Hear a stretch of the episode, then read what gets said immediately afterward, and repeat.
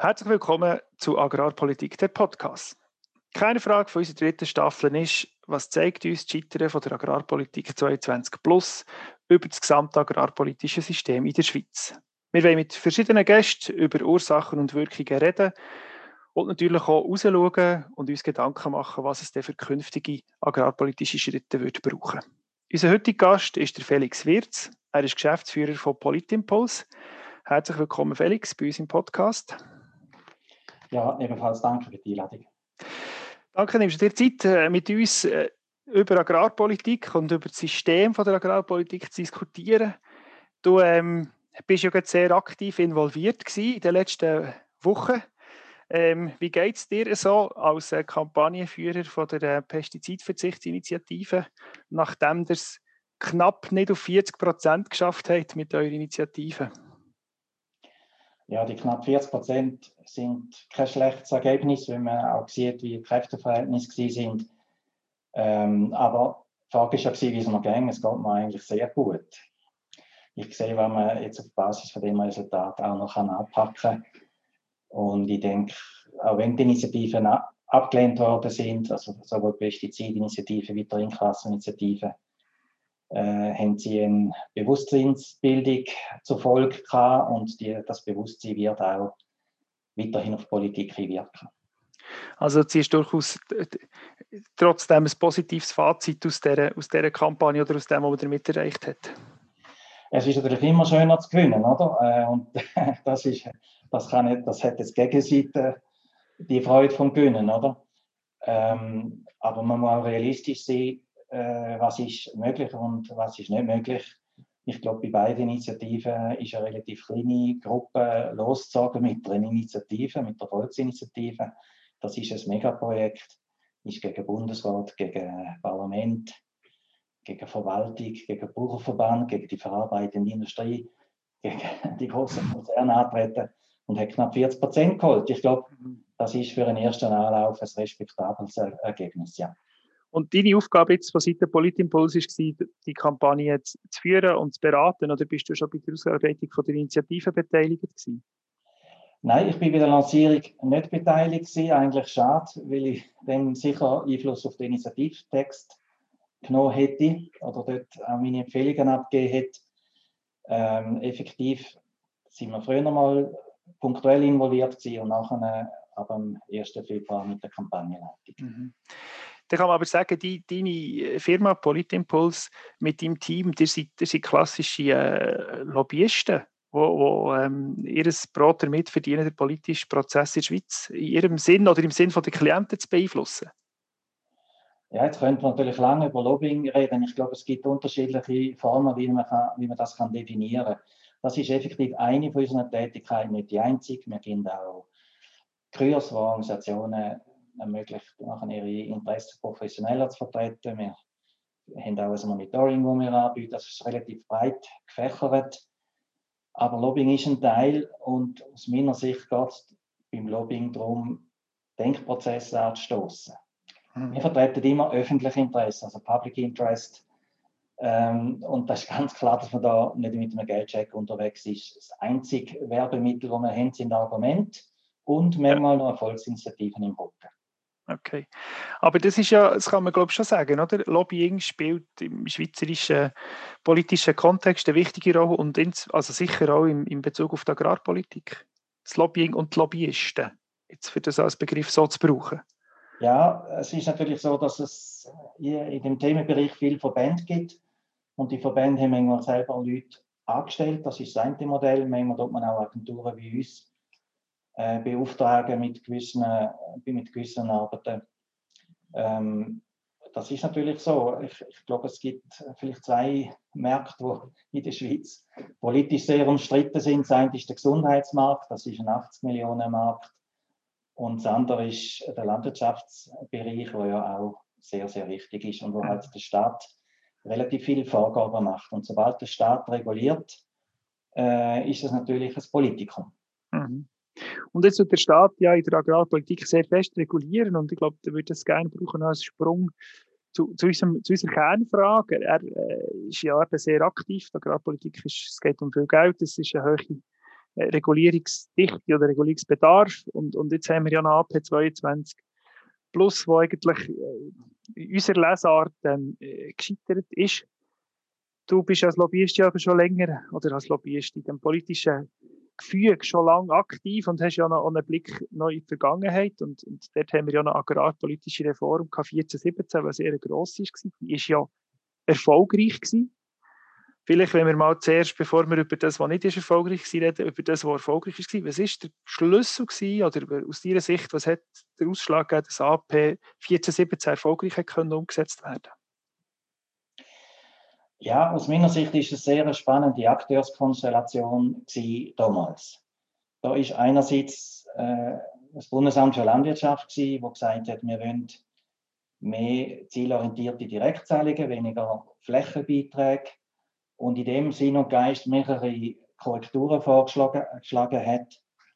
Und dann ist etwas passiert, wo, was, ja, was sehr speziell ist, dass es dann auch Interessenkonflikt innerhalb von der Landwirtschaft gegeben hat. Mhm. Also Bergbäuerinnen und Bergbauern haben gesagt, wir haben eigentlich viel zu wenig Verdienst für das, was wir leisten. Und da ist eigentlich durch alle Lager nachher klar gewesen, dass die effektiv heute, also im, im damaligen System zu wenig bekommen haben. Mhm. Und das hat dazu geführt, dass sich die Lager ein bisschen aufgelöst haben, dass die Fronten nicht mehr so hart sind und man vielleicht darum viel stärker hat können miteinander reden. Mhm. Und das mit den zielorientierten Direktzahlungen, das ist etwas, wo sowohl liberale Kräfte imponiert hat, zum Beispiel auf Wirtschaftsseite, die gesagt haben, okay, man zahlt relativ, man zahlt relativ viel in der Schweiz für Landwirtschaft, aber dann soll es wirklich mit direkten äh, mit Leistungen verbunden sein. Es hat vielleicht auch von rot-grüner Seite Support gegeben, wenn man sich damit mehr Umweltmaßnahmen erhofft hat. Und eben, es hat auch im Berggebiet die Bewegung gegeben, und äh, das ist ja nicht so, dass die eine Allianz bildet hätten. Ganz im Gegenteil, das sind ja Kräfte, die zum Teil auch gegenüberstehen in anderen politischen Fragen. Aber da haben, haben sich wie ganz unterschiedliche Lager zu einer gemeinsamen Stoßrichtung gefunden und die mhm. ist letztlich erfolgreich gewesen. Gut. Du hast ja das jetzt als, als günstige Akteurkonstellation bezeichnet.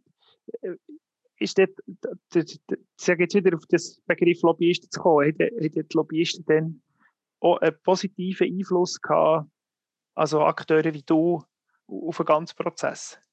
Oder welche Rolle hat Akteure wie du jetzt gehabt auf einen, in einem AP 1417 Prozess, dass es günstig ist beeinflusst worden?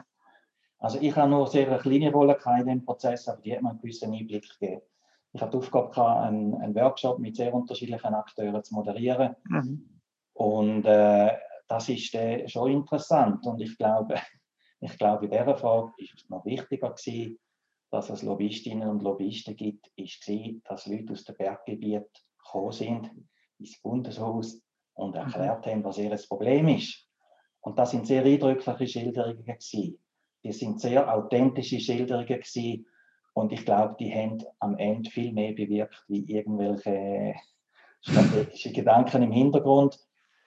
Ähm, das hat dann zu dem Durchbruch im Parlament geführt, oder? Mhm. Äh, dass wirklich einzelne Figuren authentisch, überzeugend, durchaus auch mit äh, Belesen, wo, wo gewusst haben, von was sie reden, dass die geschildert haben, wie die Situation in den Berggebieten aussieht.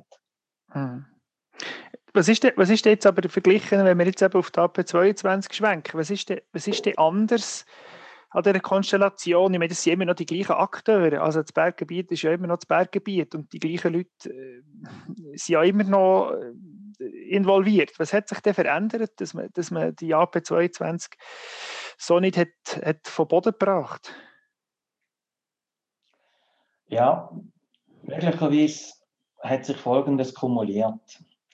Einerseits, dass es zu wenig wirklich Neuerungen gegeben hat im Vergleich jetzt zu der AP 14, 17, wo man wirklich hat können sagen, das ist ein größerer Sprung gewesen, der auch Leute motiviert hat, sich dafür einzusetzen. Also möglicherweise sind Befürworterkreis ein bisschen zu wenig motiviert gewesen. Mhm. Und äh, vielleicht ist auch der, der Bauernverband jetzt im Moment sehr stark darauf, äh, den Status quo zu bewahren äh, und, und, und Änderungen abzuwehren. Das ist im Abstimmungskampf so gewesen. Das verstehe ich auch, dass ja. man das bei Volksinitiativen macht. Aber langfristig ist es natürlich keine empfehlenswerte Strategie, ähm, nur Nein zu sagen. Ähm, ja, ich glaube, es hat wenig Befürworter und zu viele Gegner gehabt, in dem Sinn, dass sich auch die, die das Gefühl haben, ja, es wäre ein guter Schritt, vielleicht zu wenig beherzt für die Sache mhm. eingesetzt haben. Ist denn, ist denn nicht vielleicht auch so, dass das System an sich einfach schon zu kompliziert ist und gar nicht, gar nicht kann weiterentwickelt werden Also es ist agrarpolitisch auf einem, auf einem politischen Komplexitätsniveau angelangt ist, wo eigentlich eine Reform fast, fast unmöglich ist. Ja, das ist, das ist sicher zu einem Stück weit der Fall. Wir haben ähm, ja, allgemein in der Politik die Situation, man hat, man hat das Gesetz, nachher merken wir, dass das Gesetz in gewissen Bereichen unscharf ist. Dann versuchen wir es zu präzisieren, dann wird aber aus 20 Artikeln werden dann vielleicht 30 oder 40. Ähm, dann ist es viel präziser, werden aber neue Unsicherheiten, neue Unklarheiten geschaffen, was zu der nächsten Reform führt. Also Gesetze haben Tendenz immer vielgliedriger und präziser zu werden äh, und, und, viel mehr Einzelsituationen zu regeln. Ja. Und das führt zu mehr Gesetz Gesetzesseiten und ich glaube, das ist ja nicht nur im Bereich Landwirtschaft so, auch in anderen Bereichen. Es wird mhm. auch immer schwieriger, dieses Gesetz zu verstehen.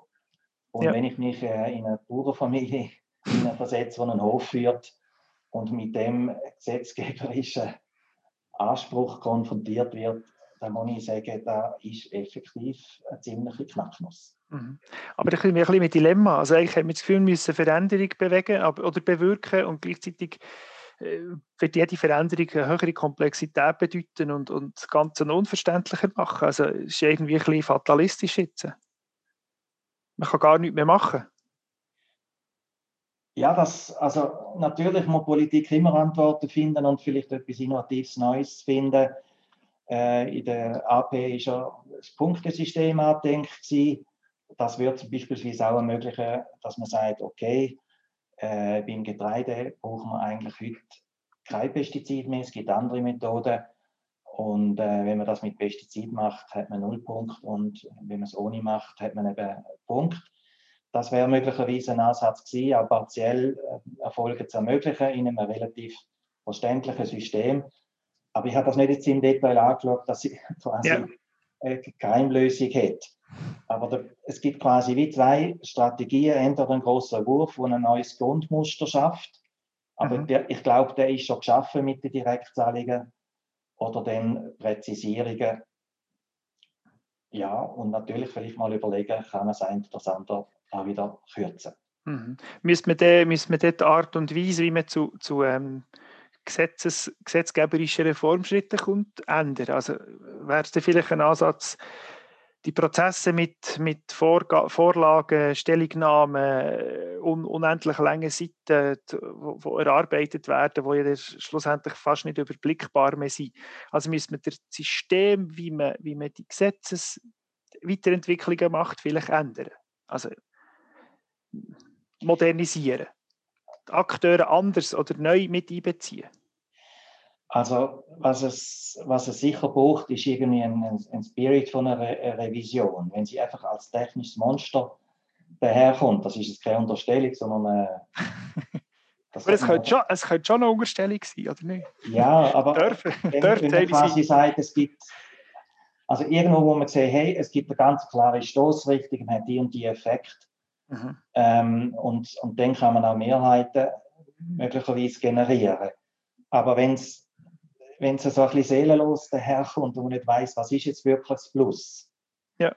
dann verstehe ich auch, dass man sagt, ja, wir wollen gar nicht wechseln, weil jeder Wechsel gibt uns einen Aufwand. Also mhm. es braucht vielleicht sicher ein bisschen Spirit dahinter und das heißt, dass es im Bundesrat, im Bundesamt, aber auch bei Akteuren außerhalb ähm, ein, bisschen, ein bisschen progressive Geister braucht, die sagen, okay, wir machen jetzt etwas und es gibt eine klare Stoßrichtung und entweder ist man dafür oder dagegen, aber es gibt das Profil. Mhm. Ähm, ich erinnere daran, es hat der Bundesrat Gusper ist mal mit einer Revision vom Krankenversicherungsgesetz gescheitert. Das war auch eine mega Revision. Gewesen. Nachher hat er nichts anderes können machen wie Teilrevisionen. Ist dann dort aber teilweise erfolgreich gewesen. Das ist möglicherweise auch der Weg. Okay, also vielleicht nicht so einen grossen grossen Schritte, sondern vielleicht mehrere kleine. Das scheint ja im Moment einfach ein das äh, politische Erfolgsrezept in der Schweiz zu sein. Ein kleines Nebending ist ja CO2-Gesetz, scheint auch nicht äh, als grosses Gesetz machbar, sondern muss in kleinen Schritten gemacht werden. Also eine Schiene, die wir spüren aus dem, oder aus deinen Aussagen, wäre eben, dass vielleicht die politische Konstellation grosse Schritte nicht erlaubt, sondern man halt vielleicht eben kleine muss machen. Ein Punkt, den du aber auch hast angesprochen da möchte ich gleich jetzt noch, noch darauf eingehen. Du hast gesagt, es braucht eben etwas Innovatives Neues. Und du hast vorhin ein paar Akteure gesagt, äh, die einen Spirit müssen bauen müssen, sei es der Bundesrat, das BLW. Aber äh, von, von, wo muss es denn kommen? Wer kann es denn, wer kann denn den Spirit bringen? Wer, wer ist in unserem System in der Lage und in der Pflicht, dort, ähm, den Karren zu ziehen? Ja, also wenn es um Landwirtschaftspolitik geht, wäre es natürlich ideal, dass ein Teil von der Landwirtschaft dabei ist. Vielleicht nicht die gesamte, oder? Ja. Aber äh, dass ein Teil dabei ist.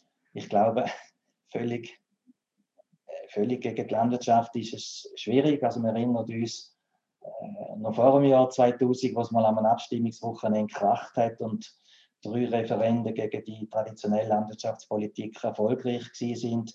Mhm. Das ist da wirklich die Totalniederlage vom Bauernverband und vom Bundesamt für Landwirtschaft. Aber der Durchbruch für das Direktzahlungssystem, ohne die Schockwelle hätte es die große Reform nicht gegeben. Ähm, das ist manchmal ein Momentum, wenn eine traditionelle Politik quasi scheitert, dass, dass es einen neuen Anlauf gibt. Ähm, was ich mir natürlich würde hoffen, dass aus dem Bauernverband auch mehr wie Status Quo-Parolen kommen. Mhm. Also es ist ja zwar schön, wenn die Bauern alle wollen, immer zusammenstehen, aber sie haben ja nicht die gleichen Interessen. Und wenn die, die Interesse an Verbesserungen haben, das auch wirklich bekennen und, und sich dafür einsetzen und sich auch nicht äh, unterkriegen lassen, wenn es ein bisschen Gegenwind gibt. Ja. Du, du, kennst ja, du kennst ja die Akteure sehr gut und, und du siehst ja, was jetzt auch gerade passiert nach, den, nach dem Abstimmungswochenende, also wo schon ein Moment zurückliegt.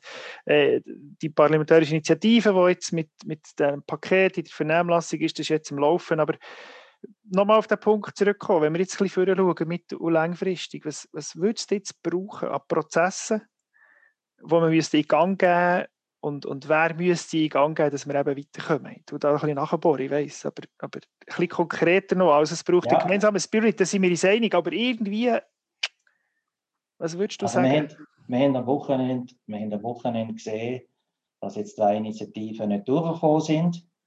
Und da gibt es da gibt's Sieger und Verlierer. Äh, aber wahrscheinlich ist es nicht so, dass die Sieger voll gesiegt haben und Verlierer haben eben auch nicht voll verloren.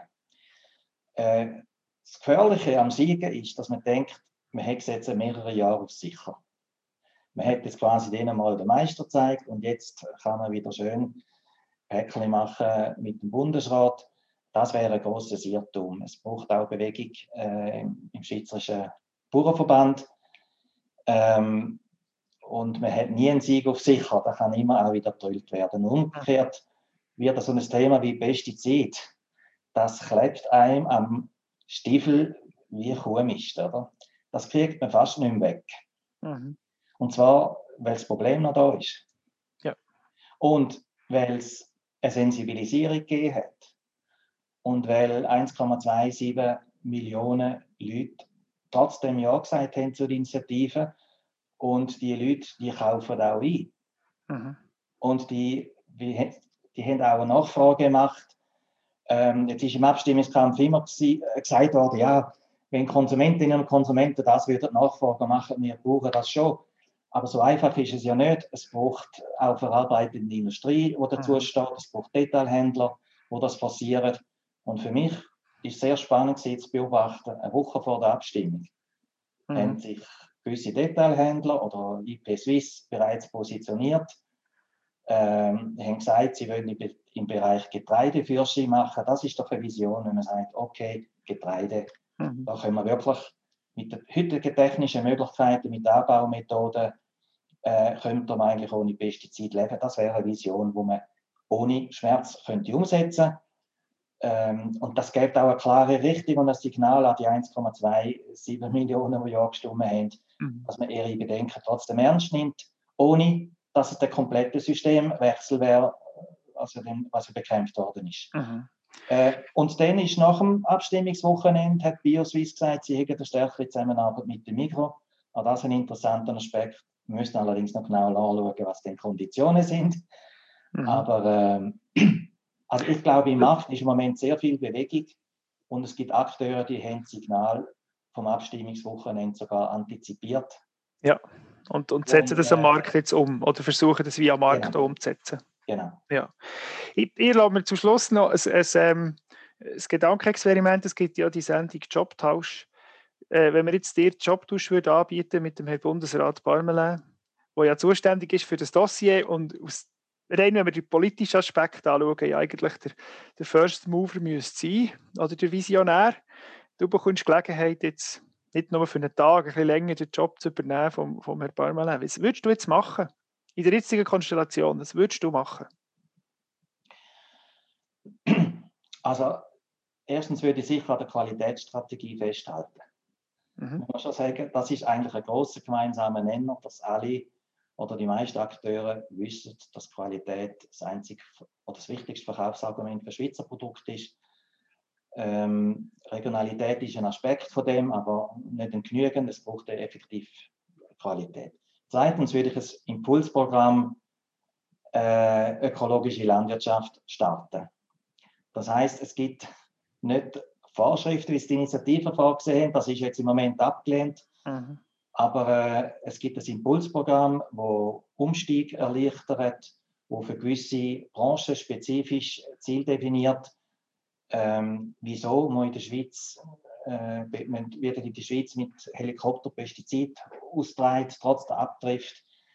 Könnte man meiner Meinung nach verzichten. Äh, Weinbau könnte ohne Pestizid auskommen, Getreide bereits erwähnt. Das wäre ein klares Ziel. Ich glaube, das würden die Leute auch mitreißen. Nicht von heute auf morgen, sondern mit einem Impulsprogramm, mit Umstellungsbeiträgen, äh, mit einer Umstellung in der Forschung. Das gibt der Richtung und ehrlich gesagt, dagegen gibt es ja einfach kein Argument. Gut, das ist immer gut, wenn man etwas macht, was keine Argumente dagegen gibt. Das spricht dann für einen Erfolg. Danke vielmals. Ähm, wir sind schon am Ende angekommen äh, von diesem Gespräch. Danke vielmals für vor allem jetzt so den, den letzten Input noch. Ich denke, es ist ja immer ähm, einfach darüber zu philosophieren, was nicht gut gelaufen ist, aber es ist wesentlich anspruchsvoller zu sagen, wo das dort Wege her könnte. Das hast du gemacht. Danke vielmals. Äh, Felix, wir haben gehört, eben, ähm, man kann, man kann Verlierer sein und ähm, trotzdem sich gut fühlen. Das ist schön. Ich denke, das ist auch gesungen. wir, wir haben aber auch gesehen, dass eben äh, in diesen Initiativen ähm, einiges passiert und in Bewegung ist gekommen und einiges passiert ist, dass wir aber nach wie vor eigentlich ähm, an einem Punkt stehen, wo grosse Veränderungen notwendig sind. Ähm, der Felix Wirz wird mit seiner Politimpuls-Firma sicher da mit am Draht bleiben und weiter sich aktiv eingehen in die politische Debatte. Wir sind gespannt, wie es agrarpolitisch wird weitergehen. Danke vielmals, Felix Wirz. Danke ebenfalls. Ähm, ja, ich gebe dir noch das Wort. Hast du noch, hast du noch einen letzten... Ja, viel Spaß beim Umsetzen. ich glaube, glaub, Spaß, Spaß haben äh, bei so einem komplexen Thema ist gleich auch der Schlüssel zum Erfolg.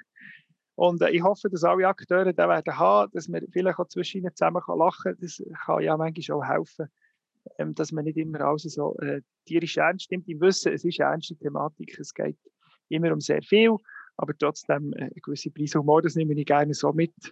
Das soll doch uns alle begleiten. Das wäre es äh, von unserer ähm, folgt von Agrarpolitik der Podcast, dritte Staffel, wo wir uns mit Ursachen und Wirkungen von der gescheiterten AP22-Reform befassen.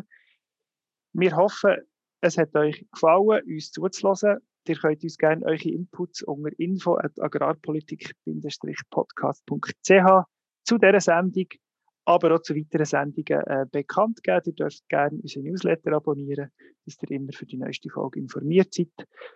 Produktion von der heutigen Sendung Hans-Jörg Jäger, Moderation Andreas Weiss. Danke fürs Zuhören und wir wünschen euch einen erfolgreichen Tag.